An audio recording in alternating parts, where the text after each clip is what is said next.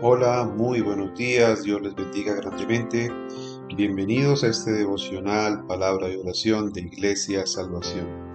Todas las mañanas a las 6.30 am estamos compartiendo la palabra de Dios para edificación de nuestras vidas. La palabra que tenemos para hoy está en Hechos 10, versículos 1 al 16, y habla sobre la conversión de Cornelio.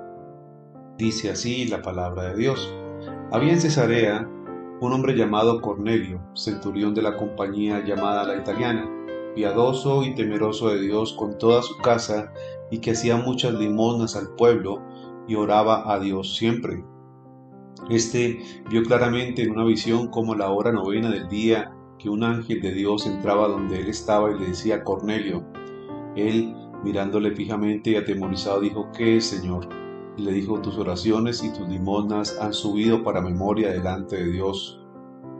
Envía pues ahora hombres a Jope y al venir a Simón, el que tiene por sobrenombre Pedro. Este posa en casa de cierto Simón Curtidor que tiene su casa junto al mar. Él te dirá lo que es necesario que hagas. Y el ángel que hablaba con Cornelio, este llamó a dos de sus criados y a un devoto soldado de los que asistían, a los cuales envió a Jope después de haberles contado todo. Al día siguiente, mientras ellos iban por el camino y se acercaban a la ciudad, Pedro subió a la azotea para orar cerca de la hora sexta. Y tuvo gran hambre y quiso comer, pero mientras preparaban algo, le sobrevino un éxtasis, y vio el cielo abierto y que descendía algo semejante a un gran lienzo, que atado de cuatro puntas era bajado a la tierra, en el cual había de todos los cuadrúpedos terrestres, reptiles y aves del cielo. Y vio una voz. Vino a él una voz y le dijo, Levántate, Pedro, mata y come. Entonces Pedro dijo, Señor, no porque ninguna cosa común e inmunda he comido jamás. Volvió la voz a él la segunda vez, lo que Dios limpió, no lo llames tú común. Esto se hizo tres veces y aquel lienzo volvió a ser recogido en el cielo. Palabra de Dios entonces en Hechos 10, versículos 1 al 16. Aquí, como les comentaba, está la conversión de un hombre llamado Cornelio. Este era un hombre que era un centurión romano. Un centurión entonces tenía a su cargo 100 soldados. Estos soldados entonces, al igual que Cornelio, eran muchos de ellos piadosos. Vivían entonces en Cesarea, que era una eh, ciudad localizada en la costa del Mediterráneo, más o menos a unos 51 kilómetros de Jope. Hasta allí entonces Dios quiso llegar igualmente con el Evangelio. Este oficial romano entonces tenía a su cargo eh, muchos soldados y era un hombre entonces prominente, era muy conocido en Cesarea.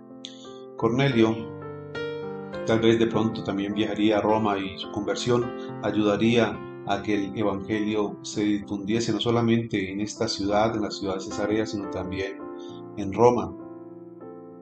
Vemos aquí entonces cómo eh, Dios tuvo en cuenta las oraciones de este hombre. Dice que era un hombre piadoso y temeroso con toda su casa y que hacía muchas limonas al pueblo y oraba a Dios siempre. Y nos preguntaríamos entonces, ¿qué le pasará a los paganos que nunca escucharon de Cristo? Esta es una pregunta común que, hace, que, se hace en relación con la justicia de Dios. Cornelio no era cristiano, pero buscaba a Dios y era un hombre reverente y generoso. De ahí que Dios envió a Pedro para que le hablara de Cristo. Cornelio es un ejemplo de que Dios es galardonador de los que le buscan, como dice Hebreos 11:6.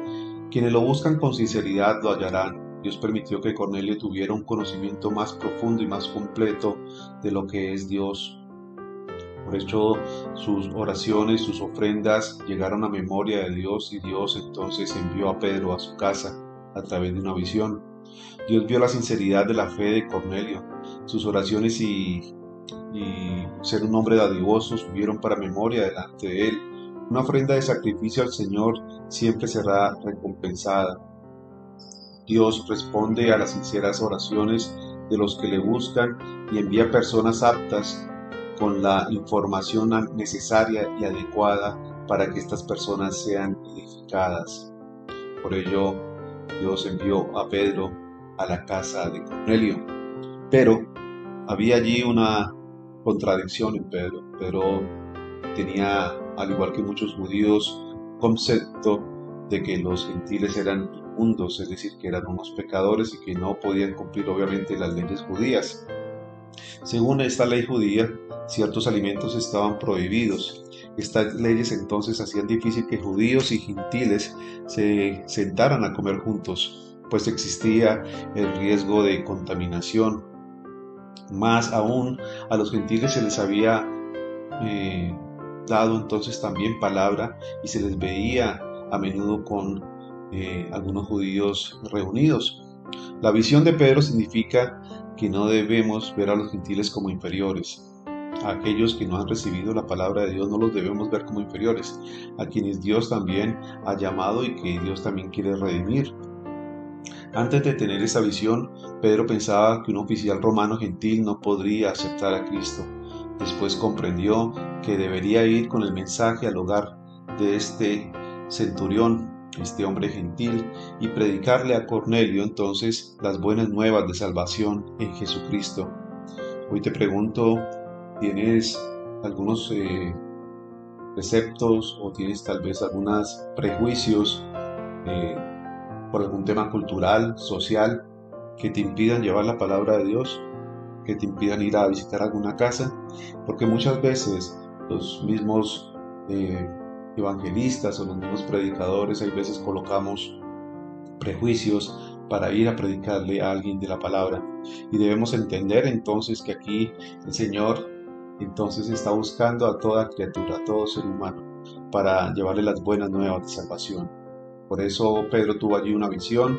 Igualmente Dios nos dice que no consideremos como como pecadores, entonces a los demás, sino que miremos realmente a aquellos que de corazón están buscando a Dios. ¿Para qué? Para que su casa sea llena de la gloria de Dios, para que sean salvos toda esta casa, como dice aquí la palabra de Dios, para que miremos eh, bien aquellas personas que son piadosas, piadosas, perdón, y temerosas de Dios, para llevarles entonces el, mensaje de Dios y más adelante igualmente bautizarlas en nombre de Jesús y que estas personas sean igualmente parte de la iglesia. Amén.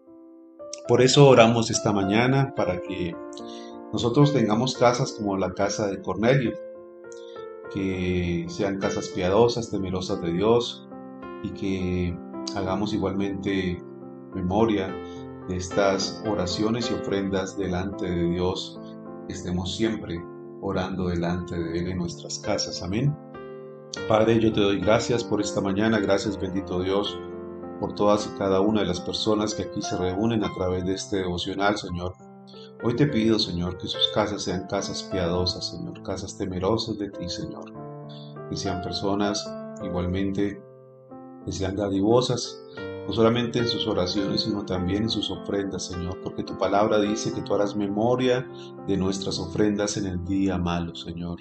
Hoy te pido, bendito Rey, así como Cornelio tiene una casa piadosa, que nuestras casas sean piadosas, que toda nuestra familia, Señor, todos los que conforman nuestro núcleo familiar, Señor, sean personas piadosas, buscadoras de ti, Señor, que realmente te tengan temor, que realmente quieran buscar de ti, de tu palabra, Señor, que sean personas que se quieran bautizar, que quieran llegar a la iglesia, Señor, y ser parte del cuerpo de Cristo, Señor. Hoy te pido, bendito Rey, que así como hiciste con Pedro que nos envíes a casas donde verdaderamente quieran conocer de tu palabra, que verdaderamente quieran eh, saber de ti, conocerte a ti más profundamente, Señor. Porque muchas personas necesitan, bendito Rey, recibir instrucción, recibir dirección, Señor, recibir palabra de ti, pero eh, en algunas ocasiones nuestros prejuicios, algunos preceptos que tal vez tenemos nosotros de tema cultural o social nos impiden llegar a estas personas, Señor. Hoy te pido que quites todo prejuicio, todo precepto que no está de acuerdo a tu palabra, Señor.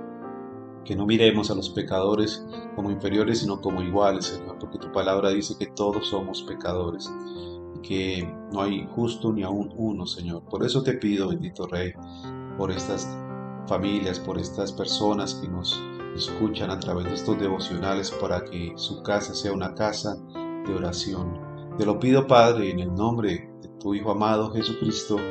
Amén y amén. Mis queridos amigos, hermanos, Dios los bendiga grandemente. Nos vemos el próximo lunes en este devocional Palabra y Oración, como bien lo saben, a las 6.30 am, a través de Facebook, a través de YouTube, igualmente Instagram y en todas las plataformas de podcasts como Spotify o Google Podcasts, Apple Podcasts, que estamos entonces también transmitiendo estos devocionales. Un abrazo para todos, para todos y nos vemos próximo lunes. Hasta pronto.